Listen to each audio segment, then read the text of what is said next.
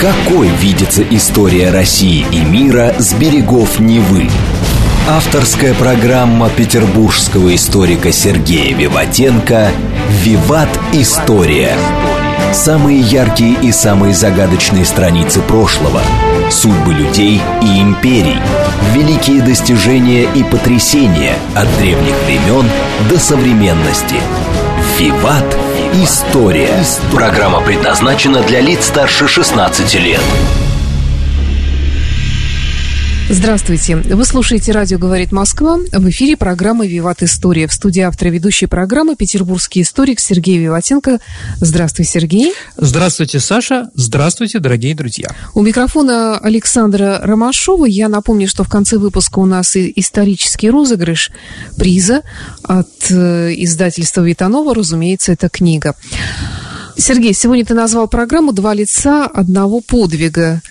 Минин и Пожарский. Да, О Саша. чем эта история? Ну, давайте так. Для среднего человека в нашей стране Минин и Пожарский – это практически одно лицо. Брать ну, принципе, сиамские да. близнецы. Фамилия даже, и имя. Даже в городе Барановиче извините, дорогие друзья, там есть улица Минина-дефис Пожарского.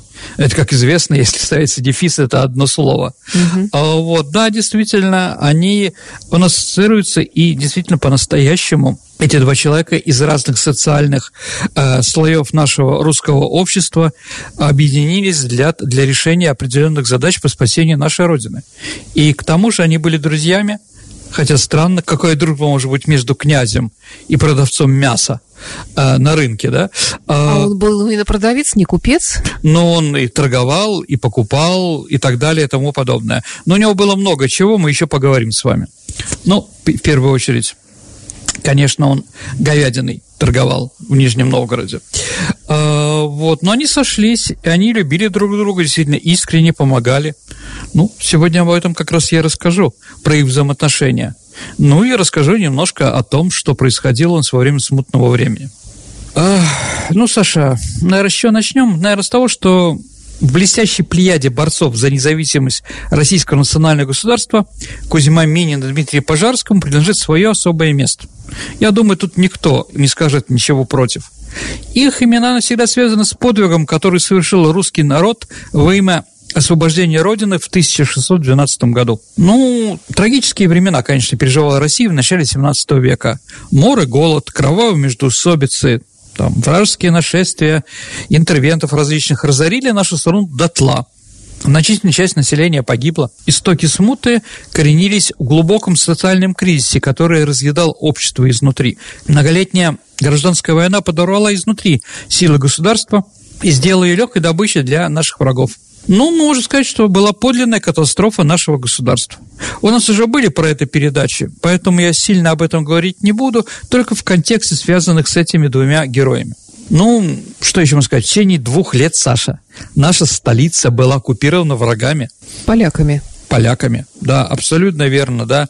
А почему у нас такие нетерпимые отношения с поляками сложились? Слушайте, ну, знаете, часто бывает, что, ну, в общем, в принципе, это славянский народ, как и мы, но он избрал свой путь. Католический путь, у нас православный путь. Наверное, в первую очередь это скажем так. Ну и Польша была из-за того, что она приняла католичество, скажем так, знаменем или руками, за которым стояла Европа, римский папа и так далее и тому подобное. То есть взгляд поляков на нас и нашу государственность – это взгляд, в общем-то, Европы на нас и на нашу страну. Поэтому были такие столкновения. Ну, что еще сказать? Ну, там же кроме поляков были еще и шведы. Ведь кроме Смоленска и Москвы пал еще и Новгород, в который вошли шведские уже оккупанты с другой стороны. Многие рапортовали в Европе, что наша страна не, не может подняться с коленей. И никогда уже не придет былого а, могущества. Ну, думаю, они здесь ошибались. Ну, давайте рассмотрим этих двух товарищей. Предки Кузьми Минина происходили из города Балахны городок такой около Нижнего Новгорода. В России в то время фамилии едва ли ходили в оборот, и это было еще делом Саша избранных людей. Поэтому если мы говорим о простонародье, а Кузьма Мирин был из простых, то, конечно, фамилия – это отчество. Фамилию русского человека служило его отчество. Если ты Валентинович, ты был бы Валентинов. Да, Валентинов, да, абсолютно верно. Поэтому дед у Кузьмы Минина был Анкудин, а отец у него был Мина. Поэтому отец у него было Мина Анкудинов. А Мина, Саша, это самое древнее имя, которое есть в списке православных имен. Надо же. Да, Мина – это первый египетский фараон. Как он прокрался в наш список наших имен, я не знаю определенно. Ну, может быть, э, в Египте, а Египет был центр православия достаточно длительное время, да, там, может быть, какой-то из них был. Ну, так или иначе. А кто у нас известный Мина? Затрудняюсь сказать. А в русской литературе? Нахаленок, Саш. Да? Он был Меняй Минеевич. Да, Нахаленок это его так называли, да? А он был Меняй Минеевич. А вот, да. Поэтому его иногда звали Кузьма Минин Сухорук. Сухорук – это многие свидетели считают неправильно. Это приставка к его фамилии. Он не был ни сухой рукой, и родственники у него тоже не были такие. Просто в это время был э, в Нижнем Новгороде другой Мина Сухорук. Ну, еще раз, оставим это удел тех э, ученых, которые этим занимаются, усиленно ищут, спорят, зачитают диссертации, пишут 800-страничные книги, да, был ли он сухоруком или не был сухоруком. Вот, если нашим читателям интересно, они потом сами с этим познакомятся. Ну, самого Кузьму всю жизнь называли Мининым а под конец жизни Кузьмой Минычем. А, вообще, что такое Балахна, Саша? Балахна знаменита не только тем, что там большой город э, русских бурлаков. Я думаю, Саша, если будет интересно, мы про бурлаков сделаем передачу. Ну, почему нет? Ну, да. Я просто недавно занялся этим активно. Такие бурлаки делал доклад там на, на одной китайской конференции, поэтому я в теме. Вот, поэтому, возможно, давайте мы про это когда-нибудь расскажем. Вот, около Балахны еще добывали соль. И именно соль служила тем магнитом, который неизменно притягивала в этот городок окрестное население. Торговля с солью была всегда очень выгодным бизнесом. И поэтому люди там жили достаточно богато. Именно на продаже соли разбогатели такие купцы, которые стали графами Строгановы. Они как раз тоже оттуда. Так вот, э, в Балахне принадлежало около десятка соляных так называемых варниц. И в конце царствования Грозного Мина Анкудинов числился одним из совладельцев соляной трубы Каменка. Ну, трубы шахты. А когда отец умер, Кузьма... Давайте так, мы не знаем, когда Кузьма родился. Мы мало знаем про его родственников. Ну, потому что простой человек никогда не интересовал никого. А потом, когда он стал великим и знаменитым, стали поднимать документы, ну, понятно, что неясно что. Но то, что после смерти Мины Анкудинова, да, Кузьма не получил никакого наследства, это сто процентов. Ну, Саш, у нас тоже был вроде майорат. То есть старший получал мельницу, а младший кота. Поэтому вполне возможно, хотя сейчас немножко фантазирую, Кузьма Минин, ничего не получив из наследства, уехал в ближайший город, в Нижний Новгород. Если бы он оставался владельцем соливарни, конечно, у него была бы жизнь более тихая, как говорится, но не судьба. А здесь он покупает двор, завел лавку и занялся мясной торговлей. Ну, Саш, давай... Значит, у него был начальный капитал. Ну, в общем, да кот. Я шучу, дорогие друзья. Надо понимать мясной торговли того времени определенные вещи. Никаких холодильников, никаких да. рефрижераторов не было. Поэтому зимой еще хорошо. Зимой холодно, мясо может за окном повисеть, как в наше детство, да? А вот с ним ничего не произойдет. Там или пельмени, помните, да? Конечно. А летом такие вещи невозможны. А, и я напомню, дорогие друзья, а, у нас посты религиозные зимой или весной. Да, когда еще снег лежит в основном. Да, поэтому даже зимой слишком мясо-то не поешь. Да? А человек, ну, скажем так, средний, среднестатистический россиянин в то время употреблял какое-то количество мяса. Поэтому надо ему что было сделать? Первое, обзавестись прочными связями в Нижегородском округе, потому что он покупает тогда, когда ему выгодно – ну, я думаю, они тоже так понимают прекрасно, да, продавцы. А в летнюю пору мясо портилось мгновенно, и надо ее успеть продать. А что значит? Это не приходить там на рынок и торговать, Саша. да, это надо знать людей, которым я сегодня добиваю корову, да, и какой-то кусок, там, сколько килограммов я туда везу. Ну, на заказ. Конечно, только на заказ. А по-другому невозможно. То есть мясоторговцы, дорогие друзья, э, не могли просуществовать без определенного круга заказчиков. Я думаю, надо понимать э, принадлежащий, конечно, к зажиточным кругам посада. То есть, дорогие друзья, мы сразу скажем, что у него были связи. Да, с другой стороны, то, что он если он какую-то дохлятину продавал, ну, другого нашли. Конкуренция была очень жесткая. Поэтому о нем были еще и хорошие, хорошо о нем говорили. Его никогда не залавливали на какой-то плохом мясе или на каком-то еще плохом поступке. Поэтому Минин старался всегда поддерживать добрые отношения со всеми заказчиками, чтобы удержать их. Ну, состоятельным покупателям, конечно, доставались, Саша, просто, чтобы понять, лучшие куски – а кости и прочие сухожилия шли бедноте за бесценок. То есть, с другой стороны, он как раз на рынке продавал вот эти кости, все, что осталось. Я думаю, что у него можно было взять и в долг. Можно было взять, ну, просто подарить какому-то дедушке. То есть, еще раз, слава о нем была положительная со всех сторон. Это мы с вами запомнили, потому что это очень важно. Ну, да, давайте о семье поговорим. Действительно, женой у него стала некто Татьяна Семеновна из посадской семьи. Что за семья Татьяны Семеновны, мы не знаем, да? А вот, значит, Татьяна, Саша, это было самое такое крестьянское имя. Почему Пушкин назвал свою героиню Татьяна, Саша? Как библиотечная девушка. Ну, потому что оно на французский манер никаким образом не склонялось. Такова была версия у нас. Он просто хотел сказать, что она была сельской она была провинциальной. Если бы она родилась в Петербурге, ее так не назвали. Понимаете, да? А городских как называли? Ну, в основном иностранные были модные. Елизавета, Екатерина, Анна, Мария. А никто не знает, сколько она родила детей Кузьме. У них остался один только сын, который выжил по имени Нефед. Ну, тоже такое имя, не самое распространенное, согласимся, но Анкудин тоже. А как вообще давались имена в те времена? По святцам? Да, Саша, абсолютно верно давали имя в тот день, когда ты приходишь в церковь крестить своего ребенка. Смотрим по списку, какой святой. Конечно, если человек даст какой-то подарок, сделает церкви или священнику, и он попросит, чтобы дали имя вот такое, ему, конечно, дают. Но так как детей было много, а в основном у нас были малограмотные люди и не думали вообще там в честь там, да, в честь каких-то своих предков называть следующего. То есть в День Святого это в первую очередь. Иногда может в честь крестного назвать. У композитора Баха какие были два крестных, когда его крестили? Саша? Иоанн и Себастьян? Умница, Саша. Конечно. Иоганн и Себастьян. И в честь них он получил свое имя. Да, он лютеранин, дорогие друзья, я помню об этом. Но у нас происходило такие же вещи.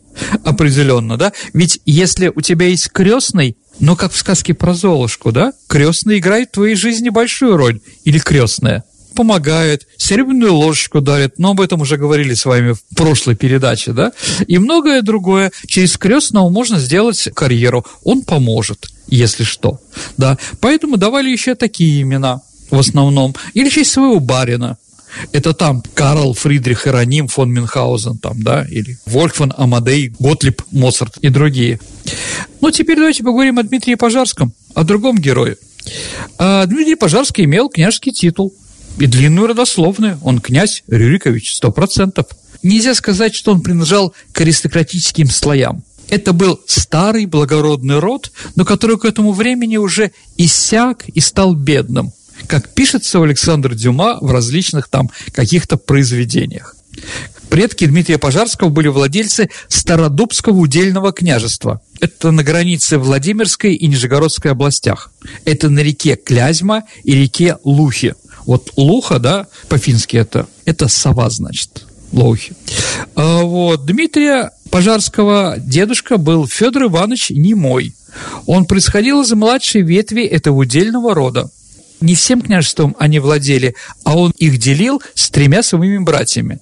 То есть, на самом деле, земель-то было не очень много. А он служил при дворе Ивана Грозного, и один раз даже попал в тысячу лучших слуг. Ну, было перечисление там определенных, да. Но потом все круто изменилось. Иван Грозный вырос, и началась опричнина против аристократов. Какой бы он ни был бедный, но он князь. Это надо понимать. Ну, попал в ссылку. Попал в ссылку, да, Федор Иванович и все другие князья. Семья лишилась разом всего. Взамен конфискованных земель и имущество князь Федор получил на прокормление несколько крестьянских дворов так называемой бусурманской слободки под Свиярском. Свияж – это Татарстан, а если это бусурманская слободка, видимо, какое-то количество татар. И Дмитрий Пожарский в будущем писал уже, да, а мои родители были много лет на государственной опале. Ученые установили, что пожарские были в кратковременной опале, года три – не больше. Но, видимо, тогда было модно быть из репрессированных. А в чем это выражалось? Ну, еще раз, отправили из Москвы, угу. непонятно куда, решили владений, отдали его под опричнину, теперь там другие руководят, а их, ну, не в чисто поле, конечно, да, вот тебе четыре татарских сарая, да, а, там сакли, да, вот ими руководи и питайся как хочешь, да, вот, понятно, что долго так продолжаться не должно было. Ну и, конечно, почему его еще потом простили, Война началась Ливонская, но все-таки войны-то нужны. Чем там прозябать? Непонятно где. Он ушел, да. Эм, ну, был дворянской головой, это командир роты по-нашему. До какого-то воеводского чина он не дослужился. То есть офицер, ну там, майор, капитан по современным понятиям, да, то есть это нехорошая карьера в армии. Пожарский женил своего старшего сына на Марии Берсеневой. А Берсеневы – это тоже репрессированный опальный род. Что такое Берсень, Саша? Это крыжовник. Да, Берсеня был знаменит тем, что его казнили вместе с Максимом Греком. Была определенная религиозная смута э, в начале XVI века. Ну так, не самая лучшая семья как говорится. Ну, так или иначе, да, ну, пожарские тоже были в опале, выбирать не было. И вот у них родился сын. Впервые на дворянский смотр Дмитрий Иванович Пожарский вышел в 1593 году. То есть уже при Федоре Иоанновиче служил. Ну, первые годы ничем не примечательные, поэтому нигде никаких в списках поощрения или еще что-то его там нет. Но он был стряпчий. При дворе стряпчий было около ста человек. Кто такие стряпчие? Но это не только чиновники, которые что-то пишут, стряпают дело, да? Они еще что-то делают. А Дмитрий Пожарский был человеком, который отвечал за какую-то из частей одежды царя. То есть царь утром вставал или ехал куда-то, где мои сапоги красные? А за красные сапоги отвечает Беклемишев, да? Сейчас мы его позовем, да, батюшка, царь принесу там, а за шапку? За шапку вот отвечают сукины, извините, старинный род, да, ближайший, кстати, пожарским, да, ну и так далее. И он за что-то тоже отвечал. А вот, кроме этого, по торжественным дням стряпчие несли скипетры и другие знаки отличия. Ну, праздников было мало, да?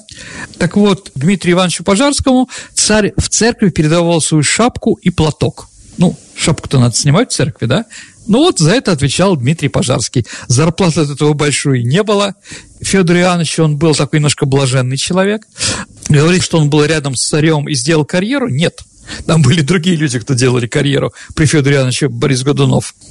Когда воцарился Борис Годунов, Дмитрий Пожарский получил приглашение подписать утвержденную грамоту вместе с служивцами во дворце. Там Земский собор выбирал, и все утверждали. То есть в этом списке где-то там в самом конце он был. То есть сказать, что он ничего не принимал участие, ну, нельзя. Да, ну, был где-то на подхвате. Он был человеком в своих кругах знакомым, но неизвестным, да. Ну и в 1600 году, после воцарения, Борис Годунов пожаловал ему поместье на 8 четвертей Подмосковья. Вот, и сделали его стольником.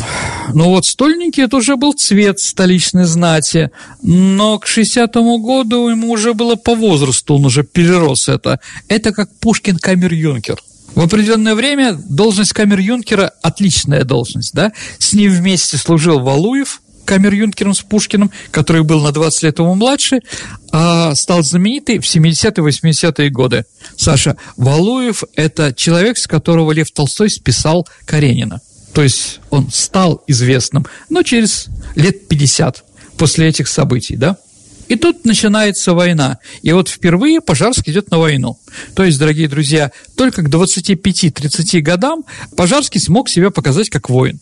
До этого он был чиновник, где-то там в Москве. Ну а теперь, да, военные испытания его сформировали У него было, все замечали у него решительность, редкое хладнокровие, ну и самое главное такое, непоколебимая верность воинскому долгу. Это вот не у всех бывает, дорогие друзья.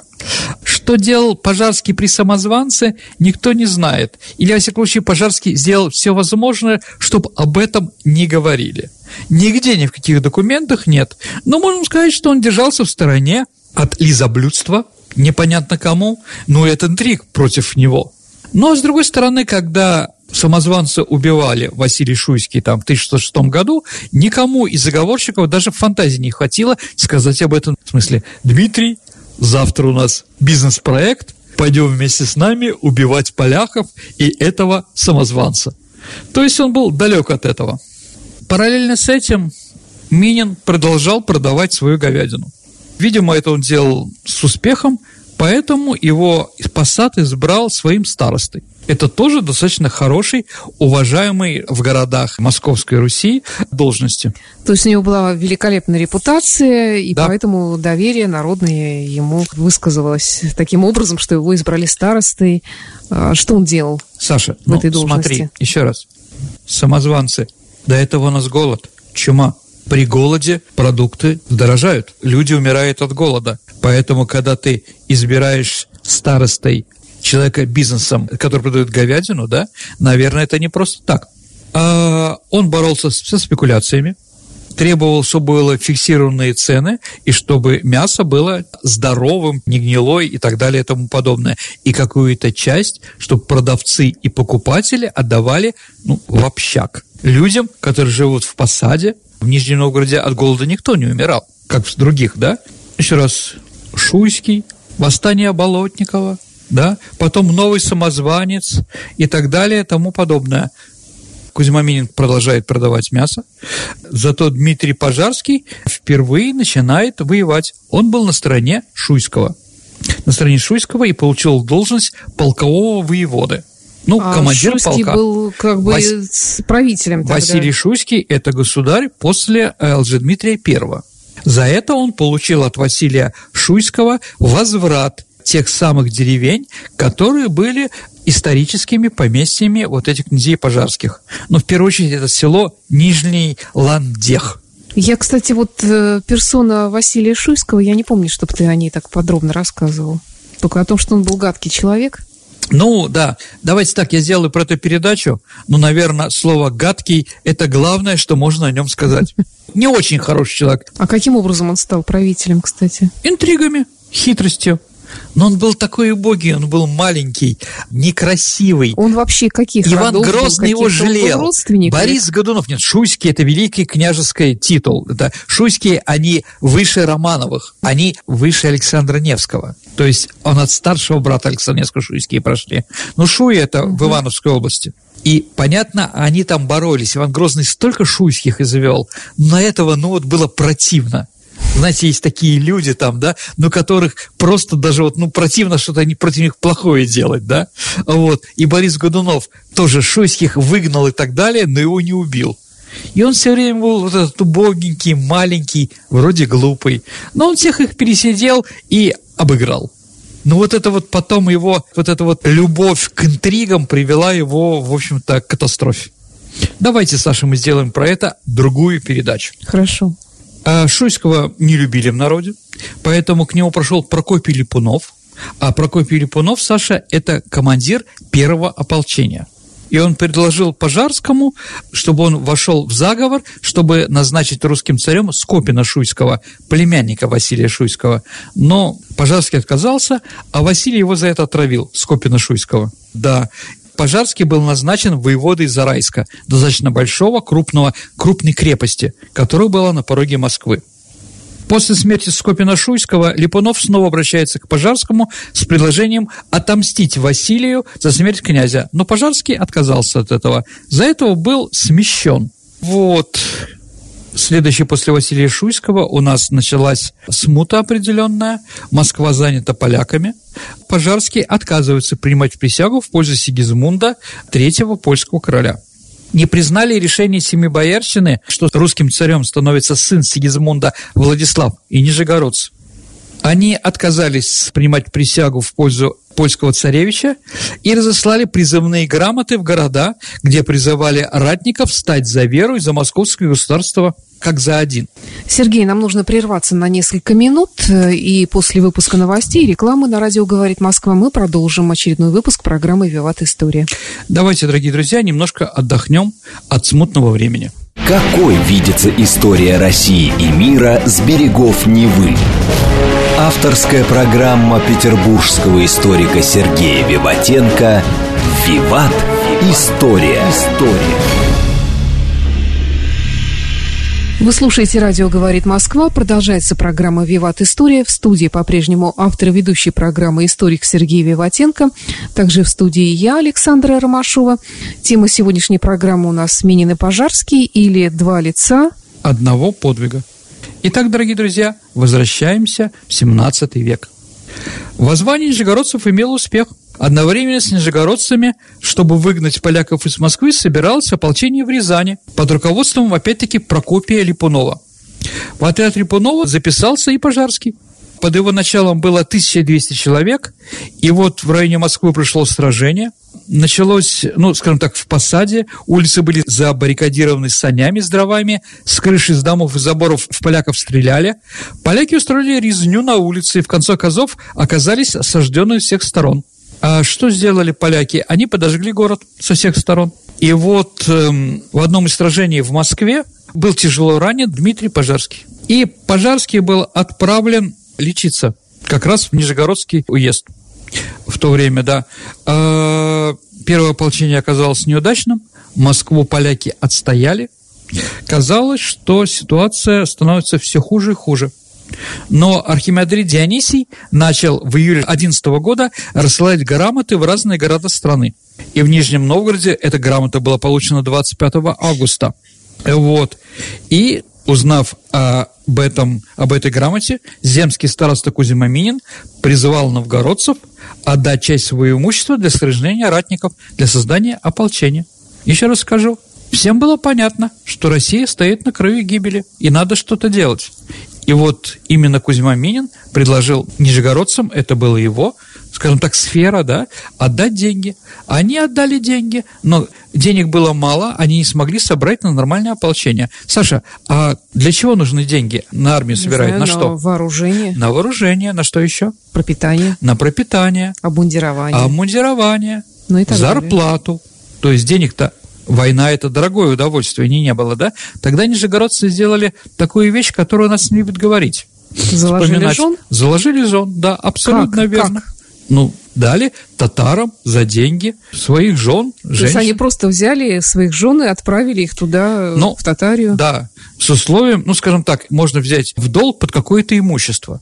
Но у нижегородцев имущества не было. Поэтому они дали своих жен. Потом они были выкуплены, конечно. Но это разговор не о том, а не о мускулинском, мужском взгляде на какие-то вещи. Это разговор о том, что кранты. В нашей стране приходит конец. И, как сказал Симон Боливер, бывают такие эпизоды в истории, когда даже женщины, даже матери перестают плакать. Понимаете, да? Вот такая ситуация. А татары с удовольствием взяли. Ну, с удовольствием, не с удовольствием, но взяли. Определенно, да. И при выборе начальника Кузьма Минин остановился на кандидатуре князя Пожарского и послал к нему в село Юрино делегацию во главе с архимандритом Феодосием. И в Нижний Новгород прибыл Дмитрий Пожарский 28 октября 1611 года. Я вспоминаю, конечно же, ну, я думаю, как и наши слушатели, памятник знаменитый Минину и Пожарскому. Кто из них? Ивана Минин, кто. Пожарский? Да, на Красной площади. Да, Да. ты имеешь в виду этот памятник. А, стоит и показывает рукой Кузьма Минин и передает меч Дмитрию Пожарскому, который сидит. А почему он сидит? Но он же раненый, Саш. А, Он раненый, поэтому Мартас его изобразил именно вот таким, сидячим. Вообще этот памятник 1200 лет ополчению, и предназначался он для Нижнего Новгорода. Но когда Мартас победил на, на конкурсе памятников, да, и он оказался таким хорошим, что решили у Нижнего Новгорода этот памятник отобрать и поставить его в Москве. Сейчас есть в Нижнем Новгороде копия Минину Пожарскому, а так там поставили стелу в виде меча. Сергей, а кто такой Дмитрий Трубецкой и какую он роль сыграл во всех этих событиях? Потому что в некоторых материалах я прочитала какой-то заголовок, чуть ли не забытый герой. Слушайте, он, конечно, не герой. Ну, да, он убил самозванца Лжепения II, он руководил казаками а те украинскими, которые грабили и убивали в большом количестве. То есть это был бизнес-проект на чужом горе, как бы заработать. И поэтому он еще был такой перелет. Они все время там переходили к тем, кто больше платил. Казаки. Казаки, ну, да. да. Но вот в конце концов князь Трубецкой, он сыграл свою роль в избрании Михаила Романова. Но сказать, что он народный герой, нет – из таких людей народные герои не получаются. Не народный, а забытый. Забытый? Ну, хорошо, пусть будет забытым. Но если вы хотите так третьего, то, наверное, третьим человеком был протопоп Нижегородского Спасово-Преображенского собора Сава Ефимьев. Вот эти три человека сформировали то самое ополчение, которое двинули. Да? Еще раз, Пожарский князь, военачальник, Минин простой человек, ну, горожанин и священник – вот как бы эта троица, которая действительно спасла Россию. В марте 1612 года ополчение выступило из Нижнего Новгорода, и оно пошло по правому берегу Волги. Там Балахна, Юрьевец, Кинешма, Плес, Ярославль, да. Ну, они это ополчение освобождало от поляков, где они были, там Суздали, например, да, поляки пришли, грабили и прочее, да, и вот они зачищали эту территорию и встали в районе Ярославля, где продолжали собирать армию. Поэтому Ярославль считается, что а, с весны 12 года по октябрь 12 года Ярославль был столицей нашей страны. Такой вот, да, непризнанным центром сопротивления. Ну, они действительно, Кузьма Минин и Пожарский познакомились в 1611 году. Давайте мы немножко скажем про это, да, как раз когда он был выбран. Выбран почему? Потому что у него тоже была хорошая биография. И был в Ярославле создан так называемый Верховный Совет всей русской земли. Да. Так вот, он издавал документы, где Дмитрий Пожарский был только на десятой позиции подписан. Поэтому говорить о чем-то, да, Кузьма Минин на пятнадцатой позиции. При том, что, Саша, еще интересно, Кузьма Минин был безграмотный, поэтому за Кузьму Минина подписывался всегда только Дмитрий Пожарский. Только ему верил Кузьма Минин, да, то есть у них действительно была такая крепкая связь. Они друг другу доверяли и понимали, что у них одни цели. Не заработать что-то, да, себе, близким или какой-то авторитет, а именно освободить от поляков. То есть говорить о том, что вот они считались лидерами духовными, возможно да, авторитетами, но не более того, один десятый, другой пятнадцатый в этом самом списке. Ну, Трубецкой стал выше как раз, если мы говорим про тех а людей, которые был? были там. Стеславский, Хворостинин князь, э, дальше князь Серпуховской. Но они не сыграли такой роли в истории всего Нет, этого. конечно, остались только они, да. Ну и главой земского правительства был, вы правильно сказали, Дмитрий Тимофеевич Трубецкой. Еще раз, его терпели. Его терпели, потому что он был союзником. Но доверять ему, конечно, не доверяли. Итак, 22 октября штурмом был захвачен Китай-город. Китай-город – это часть Москвы, оборонное сооружение. Китай – это вид плетня, да, то есть там, конечно, были уже каменно-земляной вал, да, но там вот поляки закрепились, и он был освобожден. Только за поляками оставался только Кремль. Но если мы говорим про Трубецкого как раз, да, то казаки захватили большие трофеи, они стали грабить освобожденные районы. И вот эти грабежи, конечно, еще Трубецкой захватил казну. Вот, его лишило поддержки земское правительство, а с другой стороны отвернулись казаки, потому что он с ними не поделился. Там, кроме этого, были еще и пленные – литвины, венгры и так далее и тому подобное. И после того, как Китай-город был освобожден, а, Николай Струсь, руководитель, ну, там, гарнизона, польского гарнизона внутри Кремля, они начали переговоры о капитуляции.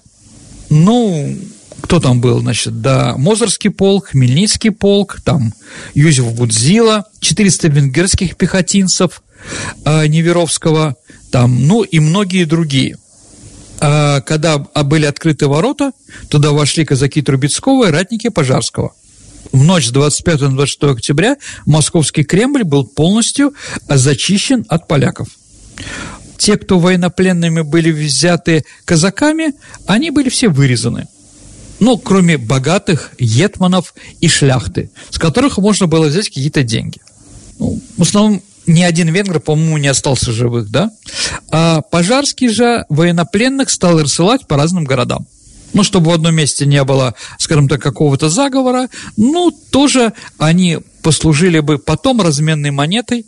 Я напомню, дорогие друзья, что отец Михаила Романова, который через три месяца стал русским царем, находился в польском, в польском плену у поляков. Поэтому, возможно, его было поменять, но в конце концов их поменяли. А вот, и 21 февраля русским царем становится Михаил Федорович Романов. Историки считают, что Дмитрий Иванович Пожарский выступал не за Романова, он выступал за, за шведского принца Филиппа. Там было несколько прецедентов, но он считал, что для России более выгодно это. Это не значит, что он был шведской подсведов в дудку играл, нет. Он просто считал, что этот человек более, скажем так, нужен, нужен нейтральный человек. А Романовы очень активно наследили и во время смуты, и во время Бориса Годунова, и во время Ивана, Ивана Грозного. Что значит наследили? Ну, давайте так. Э, Романовы не являются белыми пушистыми. Руководитель Русской Православной Церкви э, Федора, ну, Филарета, да, Филарета отца Михаила сделали самозванец Лжедмитрий II. Это с одной стороны. С другой стороны, самозванец Лжедмитрий I, который был уверен, что он является сыном Ивана Грозного, он воспитывался в семье Романовых. Романовы не любят об этом вспоминать. Ну и вполне возможно, еще раз, был ли самозванец действительно Дмитрием? Нет. Верили ли Дмитрий I, что он является сыном Ивана Грозного? Да. Я вот так отвечаю на эти два вопроса. Поэтому ему с детства говорили, Юрию или Григорию, Гришке Отрепьеву, да, Романовы, что он является сыном. Он в это поверил. Поэтому к восстанию самозванца, а, как известно, Романовы были в опале при Борисе Годунове. И самозванец считался главной фигурой, которую был должен свергнуть Годунова с власти. Поэтому там активно принимали участие Романовы. Вот, и особенно Федор, папа героического Михаила.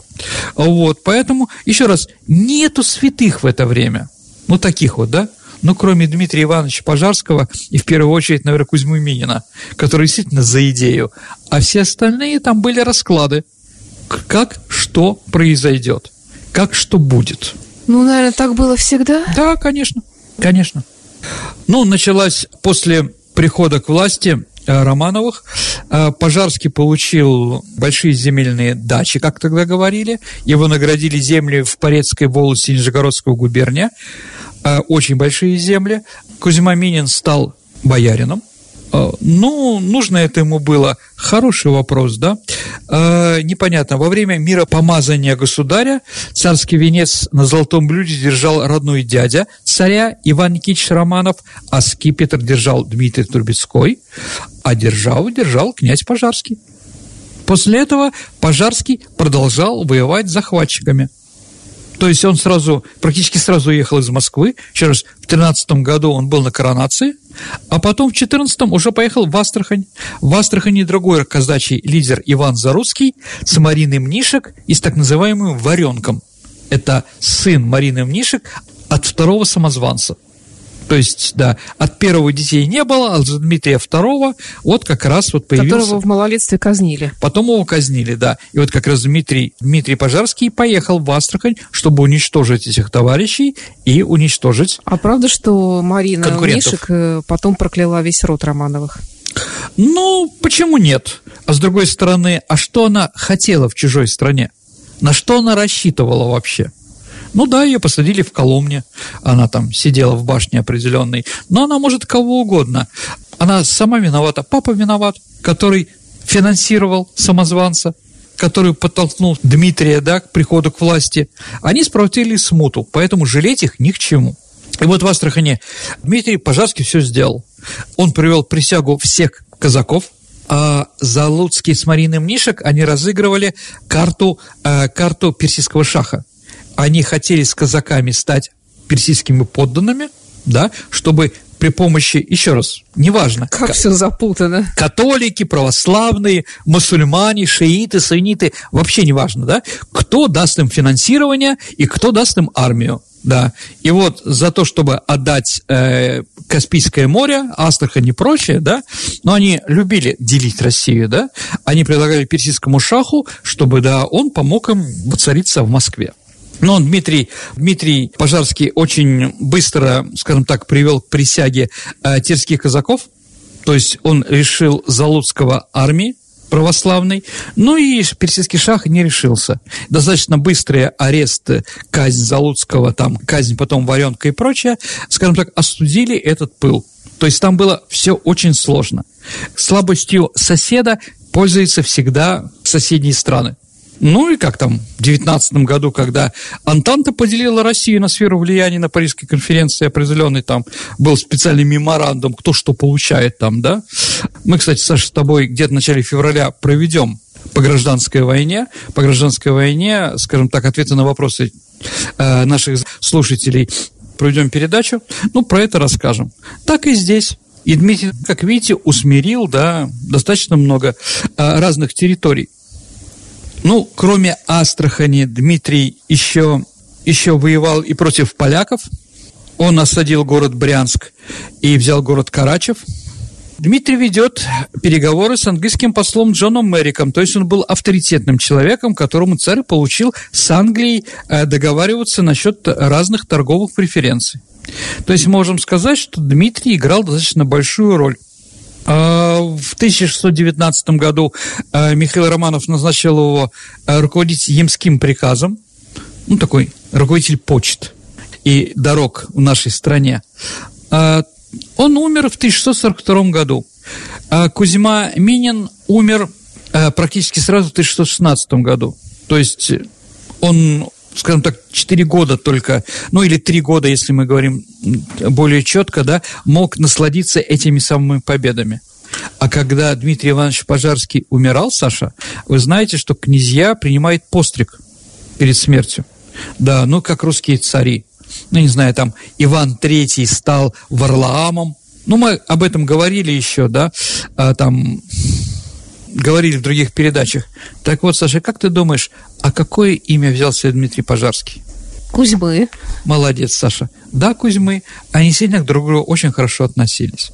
А вот, ну, да, и могу даже больше сказать, что как только закончилась война, помните, как в фильме «Форест Гамп», там у Фореста Гампа был друг, баба, такой афрорыбак, да, который креветок ловил. Афрорыбак? Угу. Я еще такого не слышала определения. Я не знаю, как пополиткорректнее сказать, поэтому я прошу прощения. Негр.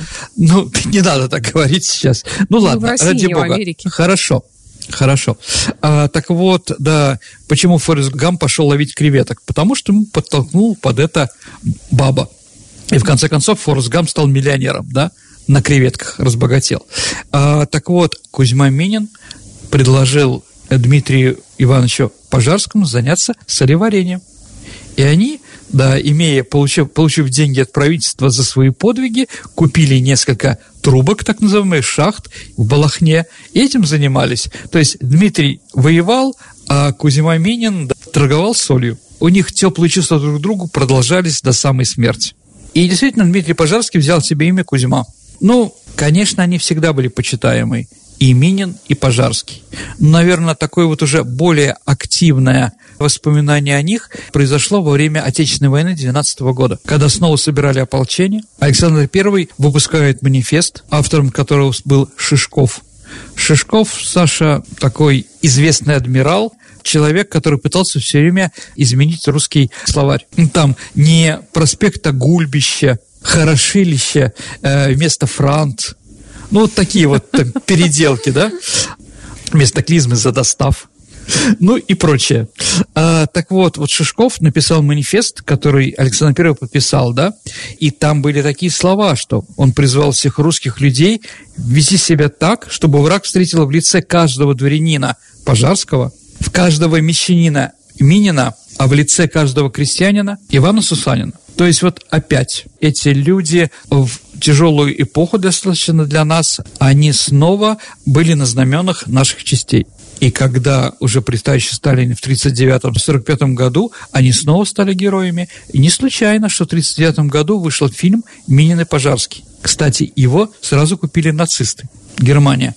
Почему? Потому что он был антипольский. Интересно. То есть они нашли определенное, да, и, конечно, когда выступал Сталин, он произнес и про Минина, и про Пожарского тоже в своем знаменитой речи, да. То есть о них мы вспоминаем, когда в стране плохо когда стране все равно или никак, они становятся уже отрицательными героями. Например, То есть у нас все стало плохо, и поэтому ввели праздник 4 ноября? Я думаю, что 4 ноября ввели для того, чтобы не праздновать 7 ноября. Ну, мы привыкли в начале ноября да, праздновать. Еще раз, да. подвиг это достаточно большой и великий. Э, им низкий поклон.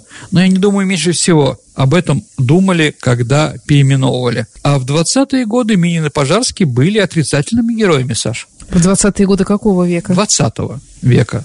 Такой комсомолец Джек Алтаузен, комсомольский поэт, написал такие стихи. «Я предлагаю Минина расплавить. Пожарского зачем на пьедестал? Довольно нам двух лавочников славить. Их за прилавками октябрь ведь застал. Случайно им мы не свернули шею. Я знаю, это было бы подстать. Подумаешь, они спасали все Россию. А может быть, было бы лучше не спасать? Такой хороший поэт. Да, а кто он такой? 30-й год. Ну, еще раз, комсомолец. Светлов Михаил. А почему Джек-то? Ну, чтобы не называться каким-то угу. там иудейским или православным именем. Ну, это да. Он себя назвал так вот, да. Угу. А в 44 году, Саша, вышел фильм Ивана Пырева «Шесть часов вечера после войны». Так вот, там заставка была Мосфильма «Это Минин и Пожарский». То есть, опять-таки, во время войны Минин и Пожарский. Кстати, Пырев-то и придумал рабочего колхозница поставить, но это было в фильме «Весна» в 47 году, после войны уже, да? А во время войны символом Мосфильма был Минин и Пожарский. Это, наверное, тоже не просто так. То, что ставят сейчас памятники, ну, бюсты двум этим героям, это тоже правильно. Ну, длительное время могила Пожарского была разграблена, она рухнула по времени, ее потом восстановили в XIX веке, да, сейчас ее снова восстановили, поэтому можно увидеть в районе Суздаля его как бы могилу. Есть несколько памятников, бюстов этим двум героям. Но для нас, конечно, Иван Мартас, в первую очередь, у нас ассоциация именно с этим памятником. Да. Но его немножко перенесли, он стоял в другом месте. И, кстати, там написано «Гражданину Минину благодарная Россия». Гражданину. Это было написано при Александре Первом. Никто это при царе не убрал, потому что слово «гражданин» в то время, ну, считалось революционным. Mm-hmm. Да. Ну, наверное, все, Саша, что я хотел сегодня рассказать. Спасибо, Сергей, за интересный экскурс в те далекие времена. Ну а теперь переходим к нашей исторической викторине. Я напомню, что мы разыгрываем книги от издательства Вита Нова. Вита Нова великолепно изданные книги, как правило, биографического характера об известных людях. Э, вопрос последней программы. Программа у нас была посвящена гвардейцам, гвардии. Гвардии, Саш. Да, угу. и какой был вопрос, напомни? А я процитировал вам стихотворение тоже одного комсомольского поэта. «Вперед заре навстречу, товарищи в борьбе, штыками и кратчечью проложим путь себе, смелей вперед и тверже шаг, и выше юношеский стяг». Кто взял эти стихи эпиграфом своему роману? Следующая строчка этого стихотворения звучит так. «Мы – молодая гвардия рабочих и крестьян». Это правильный ответ. Александр Фадеев – Роман «Молодая гвардия» начинается с этого эпиграфа. Слово «гвардия» упоминается.